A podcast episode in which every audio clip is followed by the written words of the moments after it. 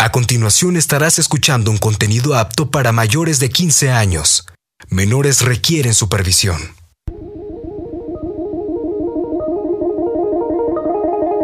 Tecnoverso. Un mundo lleno de datos, novedades, avances científicos, estadísticas, soluciones. Tecnoverso. La relación dinámica entre tecnología y sociedad.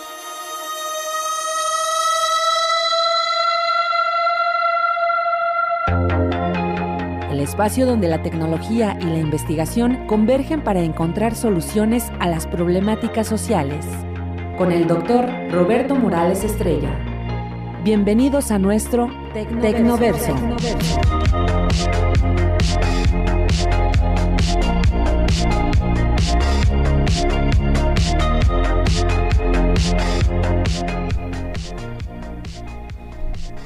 Muy buenas tardes, estimados radioescuchas.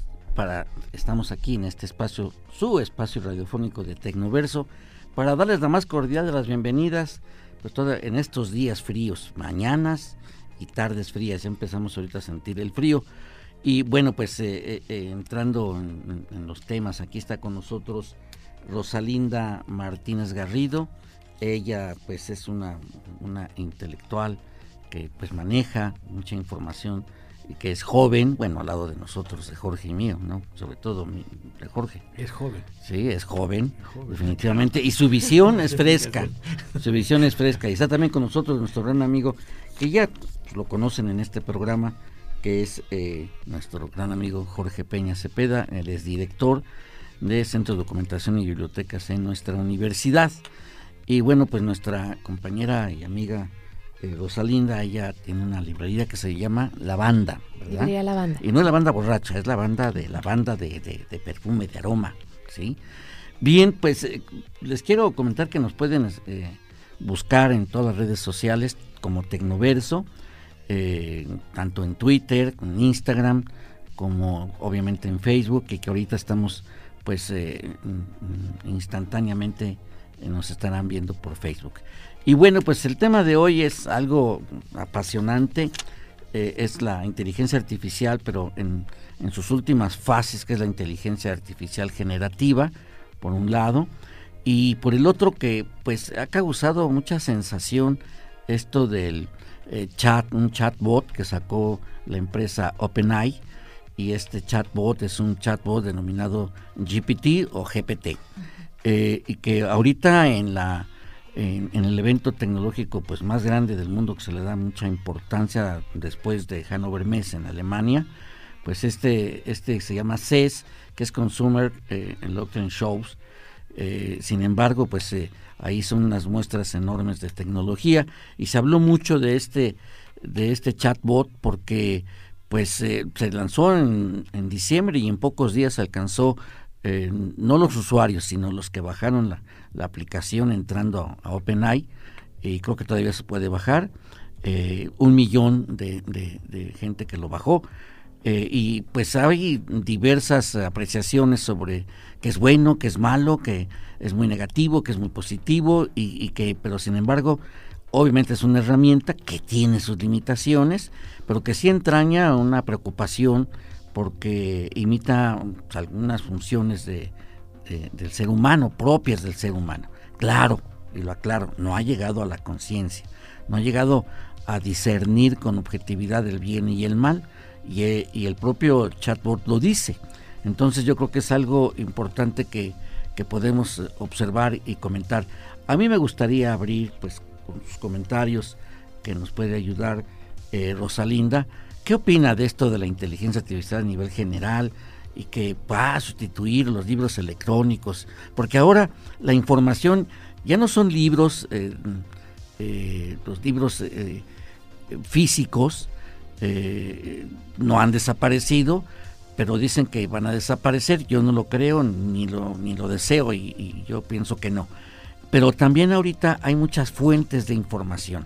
O sea, no solo los diarios que se han convertido en un instrumento político eh, muy evidente en nuestro país y en todos lados, pero ahora hay blogs, hay eh, eh, newsletters, y, hay una serie de documentos que se bajan, los reportes, los boletines y, también los, los, podcasts. Entonces, ahorita ya hay programas de radio muy específico.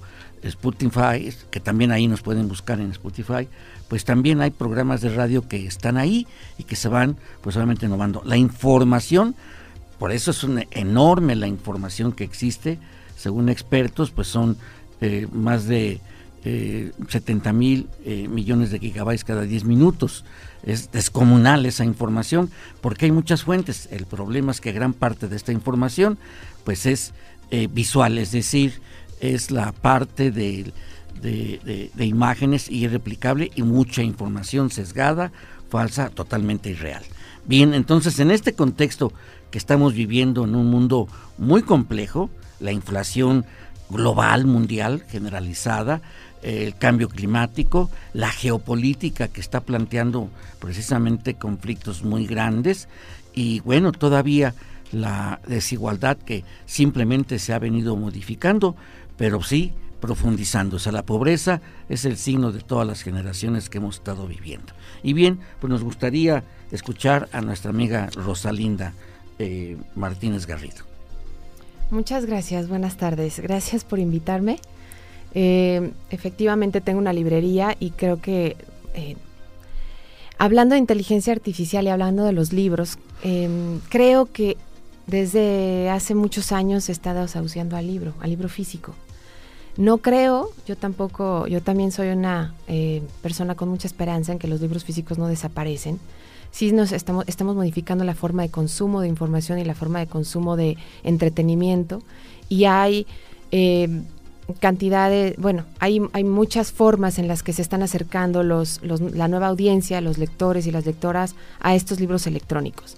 Además, bueno, ahorita que hablabas de, eh, de, esos, de estos chatbots y estas aplicaciones nuevas, también creo que muchos artículos, inclusive artículos científicos, se están generando a partir de inteligencia artificial. Bueno, em, creo que todavía no terminamos de superar esta crisis en el mundo, en el sector de la industria del libro cuando ya empezamos a hablar de inteligencia artificial haciendo, eh, generando nuevos libros que no están escritos por, por humanos. Eh, y lo digo así porque para mí eh, es, una crisis la que estamos viviendo. Yo ya tengo una librería desde hace cuatro años y la crisis que estamos viendo es algunas generaciones, sobre todo, y lo digo desde mi lugar, generaciones, sobre todo las más grandes, migrando a la lectura electrónica. Y los más jóvenes, que parecería impensable, los, los, más jóvenes son los que están todo el tiempo acercándose a mi librería a comprar libros físicos. Parecería que es al revés. Pero desde las primeras infancias son eh, las mamás y los papás quienes acercan a las, acercan a las librerías buscando esta experiencia física, la sorpresa del niño tocando el libro y leyendo y generando este vínculo afectivo con, con las letras y con el objeto, ¿no? En sí, con el libro. Y por otro lado, eh, eh, estas eh, diferentes crisis por las que estamos pasando, crisis que son cambios y que son evoluciones y que nos permiten mejorar como libreros, porque pues estamos los libreros que tal vez utilizamos nada más notitas de remisión y ahora estamos los libreros que podemos utilizar hasta metadatos para podernos empapar mejor de las novedades y tener eh, información más certera de los nuevos libros que están surgiendo y poder informar a las audiencias o conseguir los libros de manera más eficaz que, lo, que como lo hacíamos antes y poder competir, eh, digamos, de, hasta cierto límite con plataformas como Amazon. Eh, pero estamos todo el tiempo trabajando sobre la experiencia, la experiencia física, el acercarse a la librería, entrar al espacio físico y lograr que las personas estén ahí, disfruten, eh, investiguen, eh, busquen entre los libreros y es entre, entre los estantes. Y eso cambia totalmente la percepción a cuando estás frente a tu, a tu computadora y un algoritmo te está presentando opciones de lo que deberías de leer de acuerdo a la información que tú ya les has estado metiendo a esa plataforma constantemente y entonces ya te va eligiendo o te va recomendando libros, digamos, eh, pues muy ad hoc a, lo que generalmente estás leyendo, ¿no? Creo que bueno, eso, eso todos lo sabemos acerca de los algoritmos. Por otro lado, el tema del libro físico, pues también eh, pues es una industria que está cambiando muchísimo. ¿no? Ya la impresión del libro físico también genera muchísima contaminación, es, no es sustentable y entonces las editoriales están migrando a la impresión bajo demanda que eso también pues es provocado o, los pioneros en hacerlo pues también son plataformas como Amazon eh, que tú encuentras el libro de tu preferencia que no está impreso pero en el momento en que das pagar en ese momento se manda impresión y te llega a tu domicilio. Entonces ahora las editoriales están trabajando mucho en impresión bajo demanda también Em, pero bueno, ese es, ese es por un lado. Entonces estamos librando estas, batallas desde las librerías porque yo creo que eh, ningún, eh, desde ningún otro lugar se puede generar esta, este vínculo con, con el libro como lo hace la forma de comercialización que tiene una librería. Y bueno, eh, en cuanto a la inteligencia artificial, pues yo considero, todavía considero, vuelvo a insistir en mi esperanza, considero que es una manera, es una herramienta es una herramienta que el ser humano está utilizando y que eh, más allá de inteligencia, pues son formas muy complejas de obtener información y procesarla. Y, pero no alcanza la conciencia humana ni, la, ni, ni puede rebasar la creatividad humana. Creo que ese es el límite que tiene, que tiene la inteligencia artificial, pero no sé si, si esa es mi, mi, mi, mi opinión al respecto en este momento. Muy bien, yo creo que es algo importante. Me llama la atención lo que dijiste respecto a los la impresión bajo demanda. Entonces por eso a veces te tardan en llegar el libro. Por ejemplo, yo busqué un libro, de Apocalipsis, eh, eh, y, me tardaron y luego me decían que no hay, valía un precio, 500 pesos, y luego cuando ya me lo pudieron mandar, me lo mandaron a 1100 pesos. Y, y además cuando eh, costaba 500 pesos era en versión de pasta dura y, de, lujo y luego ya me lo mandaron en, en, en, ya en más, más baratito, pero más baratito, más bien más eh, eh, la impresión más corrientita, pero más cara. Entonces yo creo que yo te, ya estoy entendiendo esa, esa dinámica. ahí sí tiene que ver con las editoriales. Esta impresión bajo demanda tiene mucho que ver con los autores nuevos que están utilizando las aplicaciones de Amazon para escribir, editarse e imprimirse a través de Amazon. Algunas editoriales pues los están utilizando, pero eh, bueno, es, va por ahí, ¿no? Y ahora las editoriales sí están haciendo, están modificando su tecnología y sus, y sus mecanismos de venta, sus estrategias de venta para acercarse a otros mercados nuevos. O sea, ya no esperar a que te llegue cierta editorial que es de España y que a lo mejor va a tardar mucho en llegar, o que se impriman mil ejemplares de un libro y que después anualmente se destruyan millones y millones de libros, ¿no? Porque no se vendieron y porque el costo de mantenerlos en almacén es mucho más alto. Entonces, bueno, la parte es, un tema. La parte, no, claro, es todo un tema. La parte del libro, decía una amiga mía que tiene un hijo pequeño, que acercaba un libro que le decía, huélelo, tócalo. O sea, es, es, es algo, digo, ¿por qué haces eso? Porque un libro es, es sensorial, o sea, hay que, hay que descubrirlo en todos los sentidos. Y, y hoy los niños lo primero que hacen es tocar un, un móvil y ver las imágenes. No, no, no, no tiene una inclinación a leer. Yo quisiera que ahorita nos vamos a ir a una pausa, pero quisiera que Jorge, eh, eh, Jorge Peña, pues eh, ahorita que regresemos de la pausa, nos ayude a entender esta parte también del libro. Él conoce muy bien de esto y que pues entrando y, y, relacionando esto con la educación, mencionaste algo muy importante ahorita, que los textos, los nuevos escritores, sí cierto, son diferentes a los, obviamente, a los anteriores y que hoy utilizan mucho la escritura eh, eh, distinta, ¿no? O sea, ya no es, la escritura era a mano, y yo creo que desde mi generación, que ya hace algunos ayeres, eh, este, que, porque antes era el principio, los, los, los adultos para mí eran tener una letra muy bonita, y ahora si algo adolece nuestros jóvenes es de tener una letra bonita, ¿sí? un script, o sea, ya no hay manuscrito, ya no hay eh, era una escritura eh, diferente, no de molde, era letra manuscrita, así se le llamaba, eh, y, pues yo creo que desde mi generación, porque yo no escribo como, como eso, yo escribo como doctor, solo yo me entiendo a veces, pero, pero ya teniendo la máquina, pues ya nos hacemos entender ahí. Nos vamos a ir a una pausa y regresamos con más para que entrando nuestro amigo Jorge Peña nos comente la perspectiva que tiene y la relación que tiene esta inteligencia artificial y sobre todo el chatbot, que fue lo que le llamó eh, eh, mucho la atención, qué vamos a hacer en la parte de la escuela, nuestros nuevos, nuestros jóvenes, y que ahorita estamos próximos a que entren a clase, y que él, pues como como eh, administrador y gestor de la, de la biblioteca, cómo atraer más lectores a, a nuestras bibliotecas. Regresamos en un momento. Los números en nuestro Tecnoverso.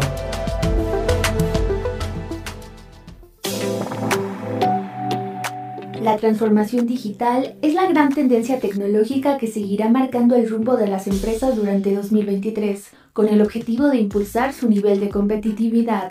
Una de ellas es la inteligencia artificial generativa, que es un tipo de inteligencia artificial que se basa en métodos de aprendizaje automático y profundo o deep learning. Estos recogen información sobre determinados elementos que después se utilizarán para generar otras ideas totalmente nuevas y realistas.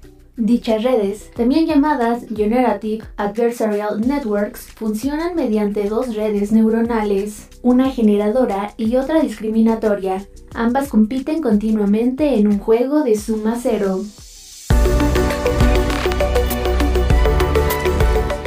Tecnoverso. Regresamos. Ideas, soluciones, investigación y sociedad en Tecnoverso. Continuamos.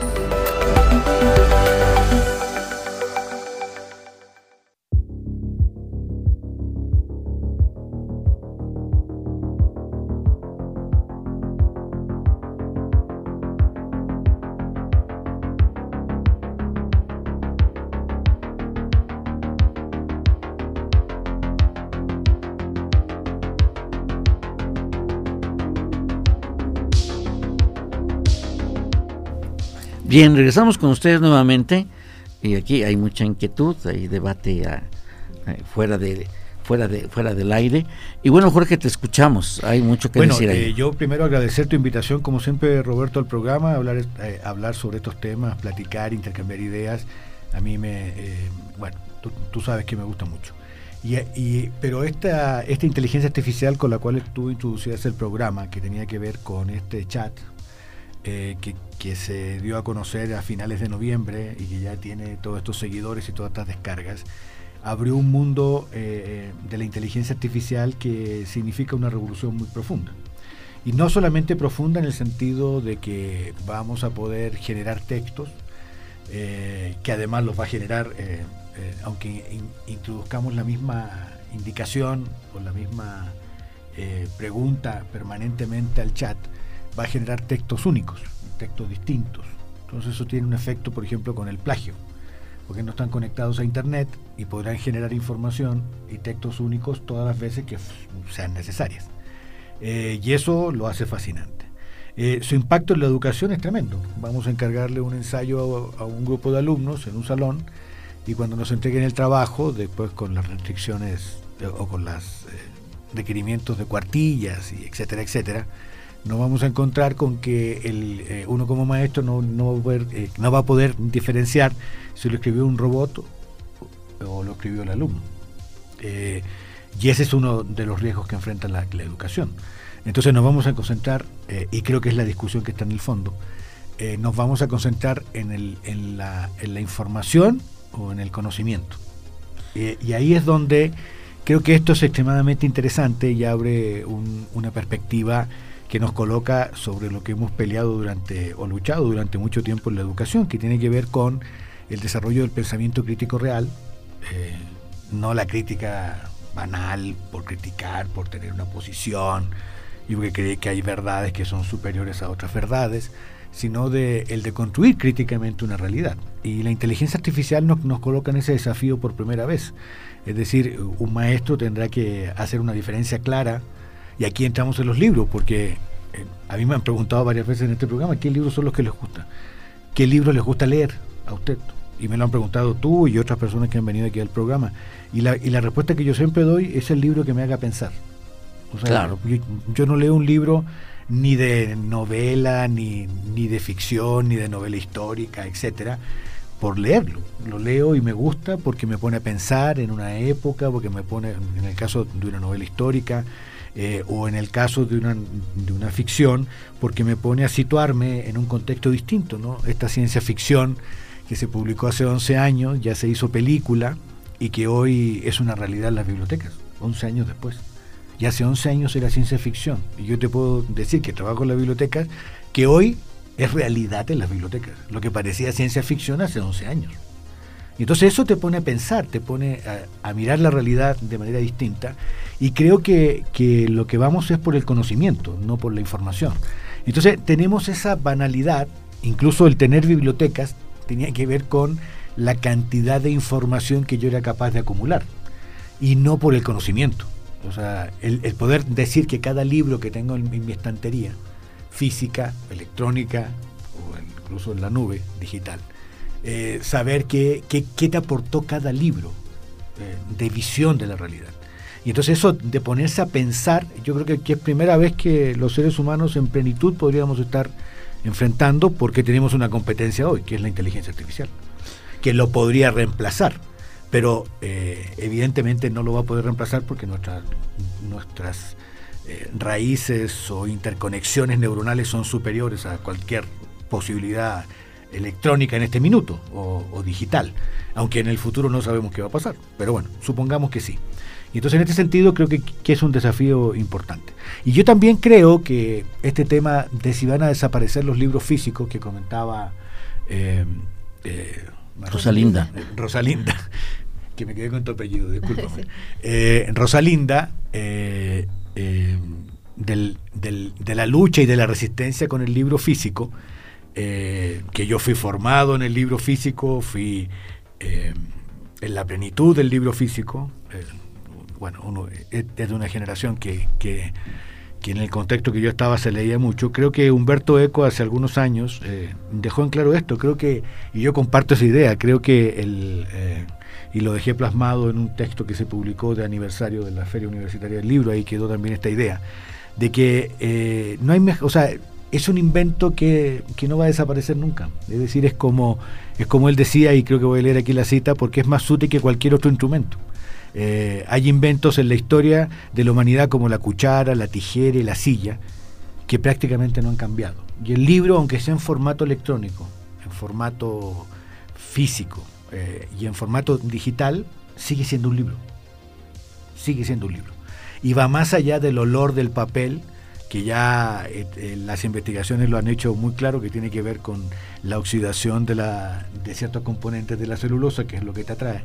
Y que tiene, claro, hay un apego con la naturaleza, porque era el, el papel que viene de los árboles, bueno, etcétera, ¿no?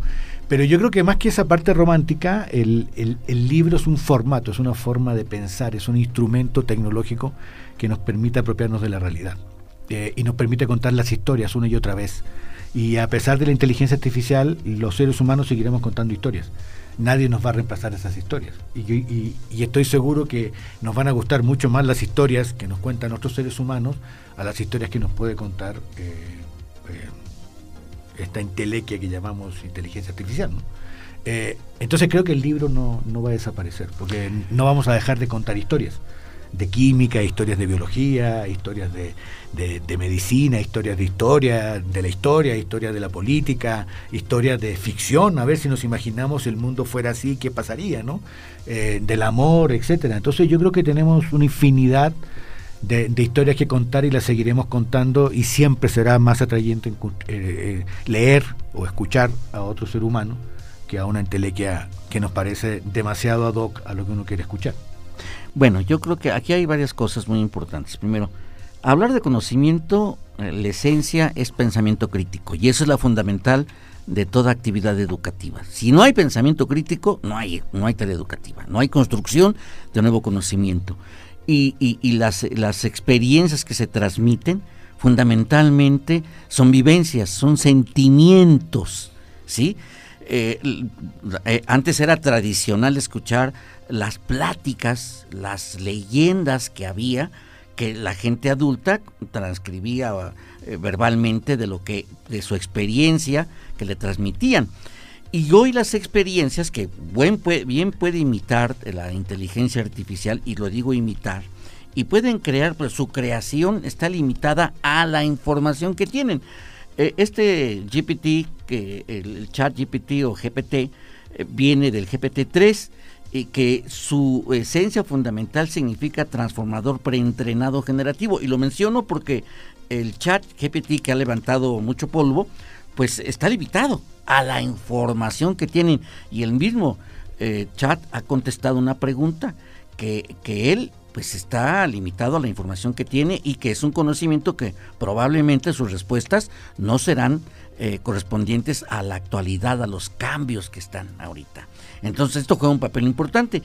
Y sí, estoy totalmente de acuerdo en lo que se refiere a la parte del, del, libro y de la lectura que enseñe a pensar, que nos invite a pensar, que nos invite a, a, precisamente esa reflexión que nos lleva al pensamiento crítico. Y eso es lo que menciona, ese es el Homo sapiens. El otro que se circunscribe a consumir imágenes inmediatas eh, eh, a una velocidad de, circular la, propia imagen, esa viralidad, pues es el homo videns que dice bien Giovanni Sartori, ¿no? Y eso no te enseña a pensar. Entonces, esa es la gran disyuntiva. Eh, la inteligencia artificial no tiene la culpa de lo que hace o lo que no hace, o lo que hace mal o lo que hace bien. La inteligencia artificial está en función de quienes lo manejan y lo alimentan, porque la, la, la, inteligencia artificial, toda máquina, aún así sea el cómputo cuántico, va a dar de acuerdo a la información que se le alimente y hacia dónde se va a orientar. O sea, hay inteligencia, eh, ahorita que hubo una, la demostración de, de productos eh, tecnológicos en el CES, ahí en Las Vegas, ahorita los primeros días de enero, del 5 al 8, pues eh, hubo maravillas, ¿no? Desde sanitarios, desde la parte de viaje turístico espacial, eh, vamos, tecnología positiva. Eh, en la farmacéutica, por ejemplo, se están haciendo investigaciones del CRISP, que es para la edición del, del, genoma humano y de todo biológico, todo genoma biológico. Pero también están las armas letales, las armas autónomas, y hay mucha tecnología. Todo depende. La perversidad que tenga la tecnología es del humano. O sea, esa es la parte importante. Nos vamos a ir a, a, una, a una pausa, pero ahorita quisiera que regresáramos, pues que pues Rosalinda nos ayude también con esta perspectiva, decir, ok, eh, el libro es una herramienta que no va a desaparecer, que no queremos que desaparezca. Y yo creo que Yuval Noah Harari, en su, Homodeus, que nos habla del futuro, no dice que desaparezca, eh, dice que hay un riesgo de que la tecnología sepa más de nosotros mismos, de nosotros que nosotros mismos de, de, nuestro funcionamiento e incluso más, más exacto por toda la tecnología que hay. Pero no mencionó nada y, las tendencias tecnológicas que hay ahorita no mencionan la desaparición del libro. Yo creo que no va a desaparecer. Pero bien, nos vamos a, a, una, a una pausa, regresamos con más para que Rosalinda nos ayude a ampliar o ampliar el debate sobre este concepto.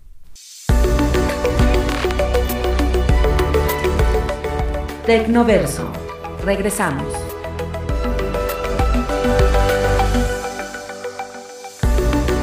Ideas, soluciones, investigación y sociedad en Tecnoverso. Continuamos.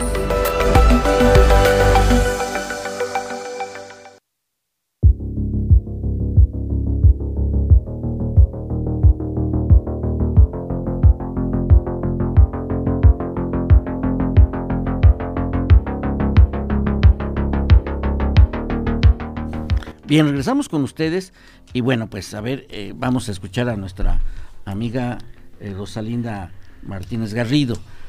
¿Qué podemos ver? ¿Cuál es de esta mm, perspectiva o desde tu perspectiva? Porque tú, eh, decíamos hace un momento, estás en una generación sándwich, ¿no? Con los jóvenes, que por ejemplo ahorita los jóvenes universitarios son veinteañeros, ¿verdad? y, y, los otros que ya rebasamos cierto orden cronológico, por no llamarle la tercera edad, pues tuvimos una, visión diferente del, mundo que hoy vivimos. Y tú estás en el inter de, esta, de estas generaciones y que estás entre que no eres muy tecnológica, pero que sí abrevaste eh, parte de esa formación con los libros, donde el libro era fundamental. Hoy los muchachos se alimentan de mucha información, como decía yo, con los newsletters, con los podcasts y con, y con otra información, con los boletines electrónicos. Leen más electrónico que documentos físicos. Te escuchamos. Bueno, yo quería hacer un comentario hace ratito. Mencionaban que en los libros, bueno, hablábamos, hablábamos de la reflexión y de la crítica y lo importante que es pensar a través de un libro.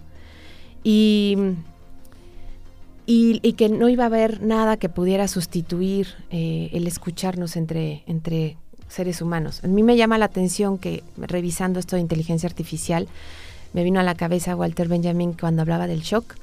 Y creo que estas inteligencias artificiales, quisiera ahorita retomar eso para hablar de los libros, nos generan una resistencia, eh, nos generan una resistencia a ver eh, gestos eh, que pueden ser humanos, pero no le voy a decir humanoides porque no lo sabemos cuando lo vemos de, primera vista y nos genera una inquietud, una, una sensación de incomodidad ver ese otro ser eh, hablando como un humano, pero con unos gestos extraños hasta que en ese momento eh, reflexionas y te das cuenta que es un robot.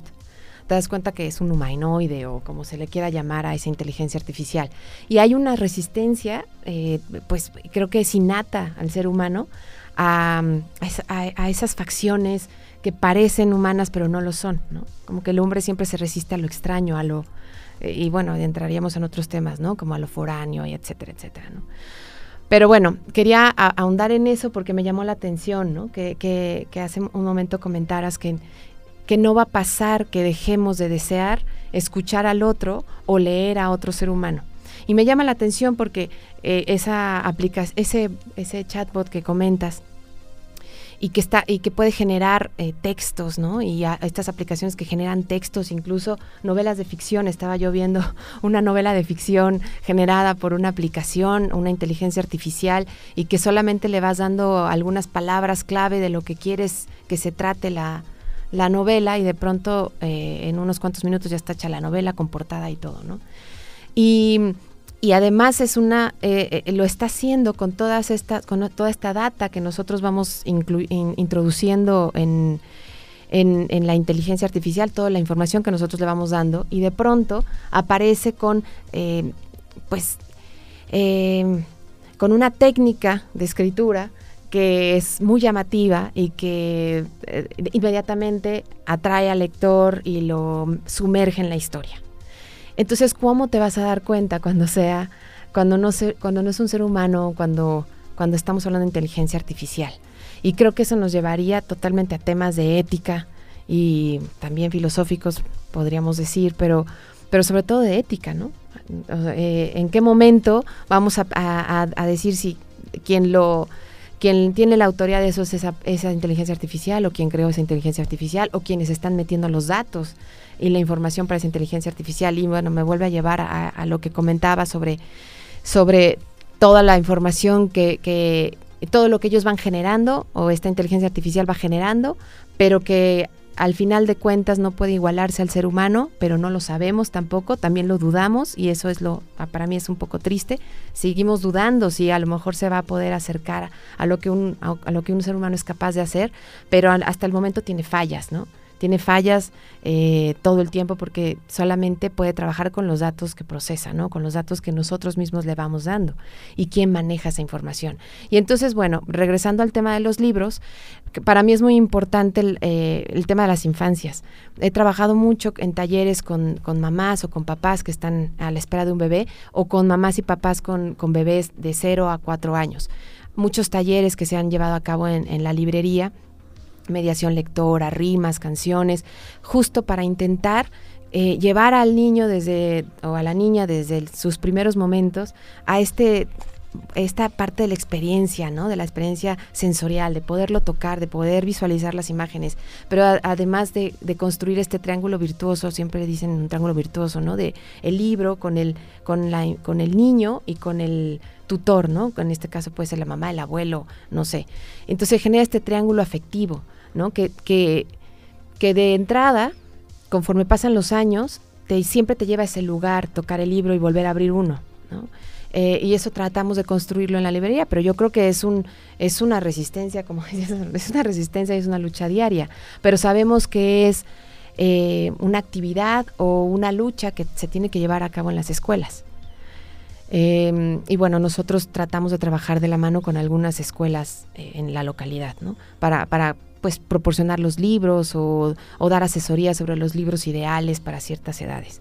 Y trabajamos mucho con papás en esas edades, porque lo que no queremos es que, eh, que que se pierda la intención de llegar a un lugar donde estamos totalmente digamos que en contra de todo lo que está sucediendo afuera, ¿no? Este lugar donde no hay velocidad, donde no hay inmediatez y donde entras y con calma buscas un libro hasta que lo encuentras.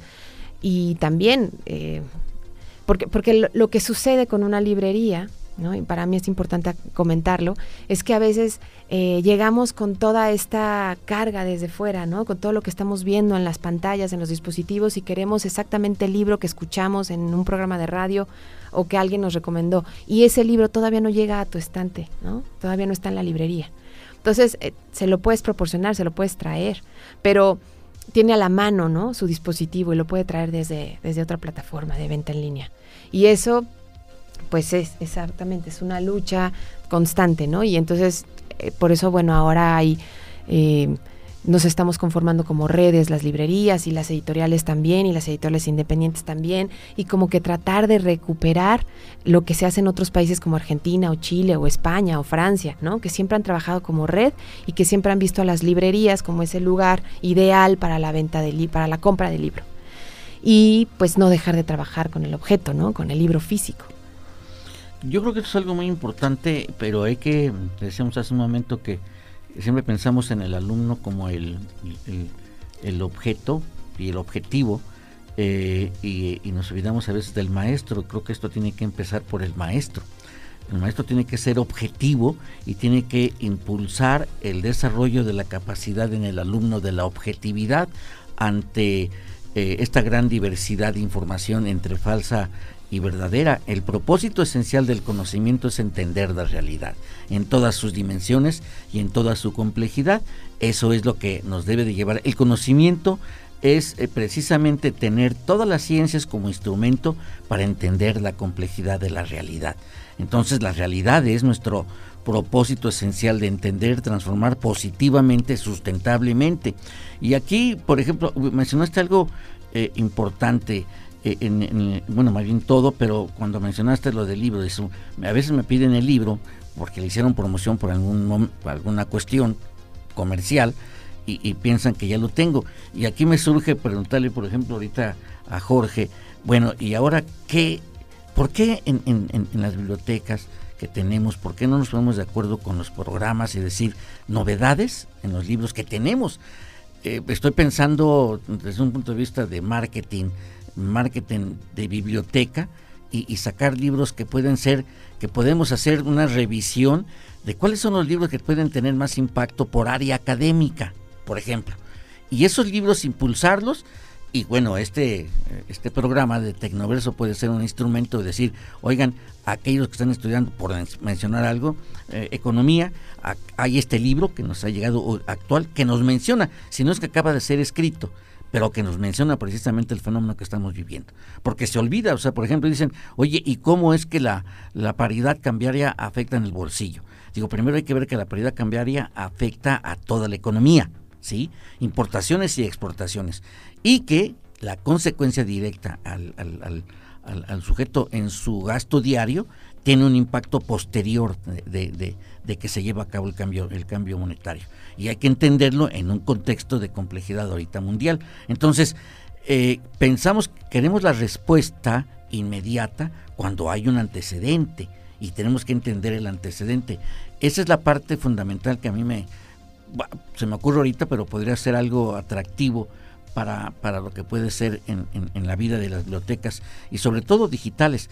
Eh, y aquí pues Jorge sabe muy bien que, eh, cuál tiene mayor visita, la biblioteca eh, presencial o la biblioteca digital y cuál es donde hay donde es donde hay más novedades bibliográficas que podamos tener. En la parte de journals, en la parte de en la parte de libros digitales o en libros físicos. Y, y, esto comentarlo con nuestros propios maestros y que estos también lo repliquen con los alumnos, hacerlo difundir, qué tenemos, qué ofrecemos como biblioteca, porque al final de cuentas el libro sigue siendo, a pesar de que hay una gran diversidad de información, sigue siendo el elemento principal para el aprendizaje en nuestros alumnos. ¿no?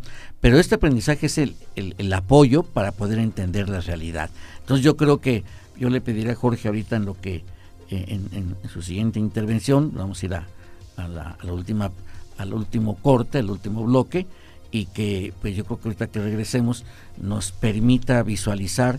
Vamos a meternos a, la, a las bibliotecas del autor Malestado de Hidalgo, eh, tanto en lo digital como en lo físico, y que nos transmita la experiencia que has vivido desde tu perspectiva como gestor y como coordinador y como director de ese bagaje tan importante que tenemos, porque es una gran riqueza de, de, libros que tenemos, que tienen los universitarios en, nuestras bibliotecas. Es un tesoro, yo sí le llamaría. Entonces regresamos en un momento con más de este interesante tema, para que Jorge nos dé luz sobre lo que, la riqueza que tiene la universidad en materia de eh, bibliográfica, tanto física como digital. Regresamos en un momento. Soluciones a través del Tecnoverso.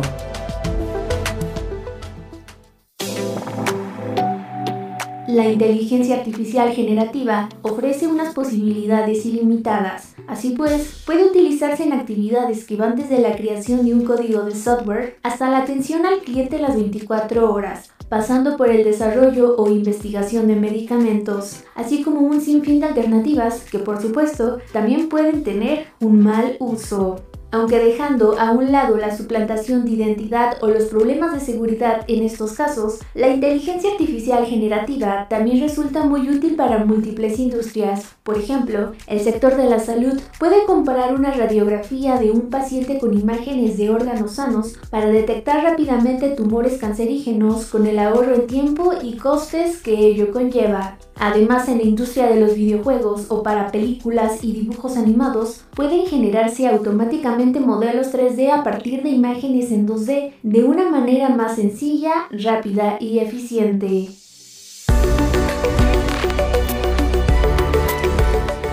Tecnoverso. Regresamos.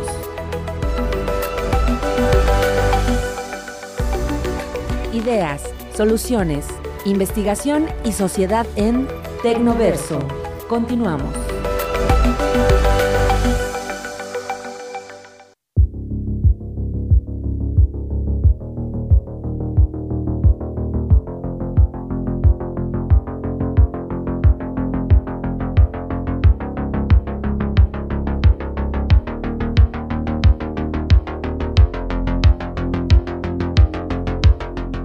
Bien, regresamos nuevamente. Jorge, te queremos escuchar con este esquema de lo que tu propia experiencia como... Bueno, son dos cosas, Roberto. Mira, eh, yo creo que lo que estaba comentando Rosalinda es muy interesante con respecto a esto de, y que tú habías iniciado en, en, la sección anterior, esto de que el conocimiento tiene que ver con las emociones. Entonces hay un libro eh, muy interesante que se llama El orden de las cosas, donde te plantea que todo lo que tenemos en nuestra realidad es parte de las emociones y que lo que define al ser humano son las emociones. Entonces incluso desde el punto de vista antropológico, el primer vestigio, la primera evidencia de humanidad es un fémur que, que se fracturó y se reparó naturalmente. Y cuando tú encuentras eso, un fémur de un antepasado nuestro, neandertal, el que, el que tú quieras, de hace 45 mil años o más, y está reparado, es, que, que soldó, sanó. Eso quiere decir que alguien, otros, se preocuparon de acercarle alimento, de protegerlo, de abrigarlo, de apapacharlo, mientras sanaba eso. Bueno, eso es un primer rasgo de humanidad. La inteligencia artificial no va a hacer eso. No, claro. Y no tiene que ver con que el robot te, te, te sonría, te cierre un ojo, te guiñe. Tiene que ver con las acciones. Entonces yo creo, y puede ser que sea optimista, pero yo creo que la inteligencia artificial nunca va a poder superar eso que nosotros llamamos humanidad y que además está resguardada en los libros. ¿Cierto? Los libros es el instrumento que define nuestro nivel de humanidad. Es la, la definición máxima que, donde se expresa la humanidad eh, de nuestro género. Ahí está. De, nuestro, de, nuestra condición de ser humano. exactamente. Ahí está. Están los libros. Por eso que leemos. Por eso que, no, que, no, que, escuchamos las historias de los otros, lo que nos quieren contar en física, lo que nos quieren contar en matemática, lo que nos quieren contar de ficción, etc. Entonces creo que las emociones atraviesa todo. Alguien se imaginó un día y dijo, pensando en políticas públicas hoy, eh, bueno, y que tiene que ver con una frase del, del 68, ¿no? Eh, en París, ¿no? Pidamos lo imposible. Para lograr lo posible. exactamente, bueno.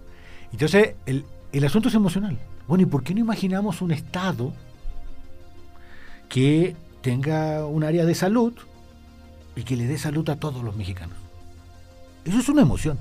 Claro. Eso no es racional.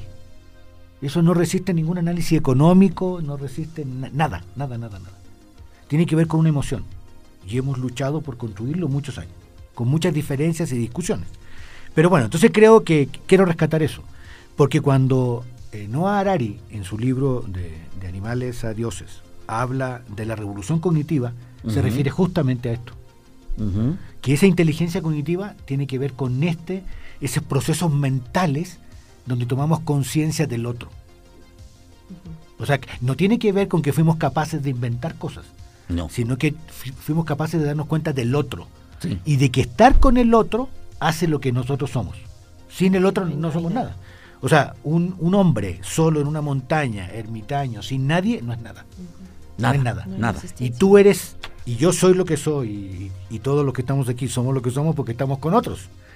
Y, o, no lo seríamos. Ahora, esos libros nos traen a esos otros, ¿no? Bueno, entonces creo que eso es importante. Ahora, esto de las novedades y de, los, y de lo que es novedoso, es relativo.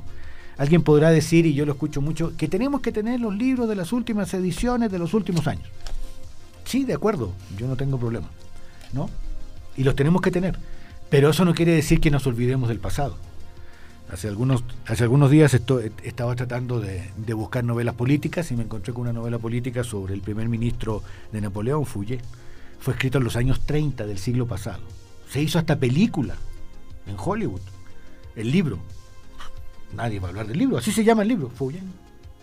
Bueno, ya lo compré, ya lo conseguí físico. Y el libro es extraordinario, fascinante, y yo no, yo no conocía su existencia. Y fue escrito hace casi 100 años. Van a ser 100 años que se escribió. Bueno, faltan como 10, pero bueno, van a ser 90 años que se escribió. Y lo leí con la misma intensidad que están leyendo un libro que escribieron hace, que publicaron hace 15 días. Que también leo esos libros. Ahora, tú dices estos marketings y novedades. Cuando llegó el robot, eh, llegó este robot a Marte. Publicamos nosotros en, las redes sociales de la biblioteca, publicamos que podían seguir toda la investigación de cómo se llegó al robot, cómo se hicieron las ruedas, cómo se hizo cada parte en las revistas científicas que estaban en la biblioteca digital. Y les dimos los nombres de las revistas, los números, los años de publicación y todo, de, de cómo llegaron a ese robot que llegó a Marte. Fíjate que ahorita... Y, está a disposición, ahí está. ¿Quieres hablar del tipo de cambio? Está en la fase de datos. Y eh, tenemos los libros. O sea, te lo está diciendo al día.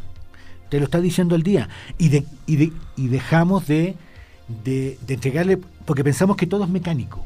Entonces perdemos posibilidad de, de crítica y de reflexión. Sabemos que el problema del tipo de cambio es real. Eh, tenemos el tipo de cambio bajo pero los que están importando y exportando se están quedando con el diferencial. Sí, eh, hay un asunto ético, bioética, bueno, y entonces perdemos la dimensión de la complejidad de la realidad. Entonces yo creo que más bien tiene que ver con la curiosidad de las personas. Ah, exacto, aquí es donde entro la parte, o sea, novedad no solo es lo que venga, sino lo que novedades para mí, por ejemplo, esto que dijiste del libro de 1930 de Foyer, bueno, es novedad para nosotros. O sea, esa es una novedad. No solo es aquel que llega, ah, porque viene de, de, de, más, de ahorita. No. Lo de ahorita puede ser o no novedad, depende para nosotros. Y la otra parte, la objetividad y lo que nos alimenta. Por eso yo mencionaba que, por ejemplo, eh, ahorita la parte del mercado está llevándose a la sociedad a un colapso. Y lo que viene no es el crecimiento lo importante de una economía, sino hay una tendencia al decrecimiento va a ser más importante el decrecimiento para la sociedad mientras se tenga un sentido de solidaridad humana. Eso que dices del otro, una forma de ver. Eso no, es una forma. Ahora, claro, eso no se va a ganar de la noche a la mañana, porque hay intereses, es decir, aquellos que están alimentándose constantemente de un incremento de sus capitales, no van a dejar de querer eh, eh, eh, ganar y de estar creciendo su capital. porque es, poder. Sí, de acuerdo, pero también hay que reconocer, bueno, es que ahí nos metemos en otro tema, Roberto, pero mira, es que yo creo que lo que hay que reconocer en la lectura es que nos, es que nos permite abrir un mundo. Hay un libro que se llama Revuelta, que salió publicado hace muy poco tiempo. Lo, sí. Y lo, y lo, y lo, bueno, ya lo leí. Y es un libro que te muestra la, evolución del crecimiento en forma extraordinaria. A ver, en China, en China, hace 30 años, el 80% de la población no tenía acceso al agua potable. Ah, claro. China era un país medieval que saltó la, a la, al high-tech. Por, eso, a ver, por eso, por eso. Ok, ok. Entonces, pero esa perspectiva no la tenemos. O sea, pensamos que China siempre fue no. eso bucólico de China, del arroz que cultivaban, etcétera, y que ahorita son chinos con dinero. No, no, no, no, no. A ver, hay toda una historia claro. que, que perdemos la perspectiva de esas cosas.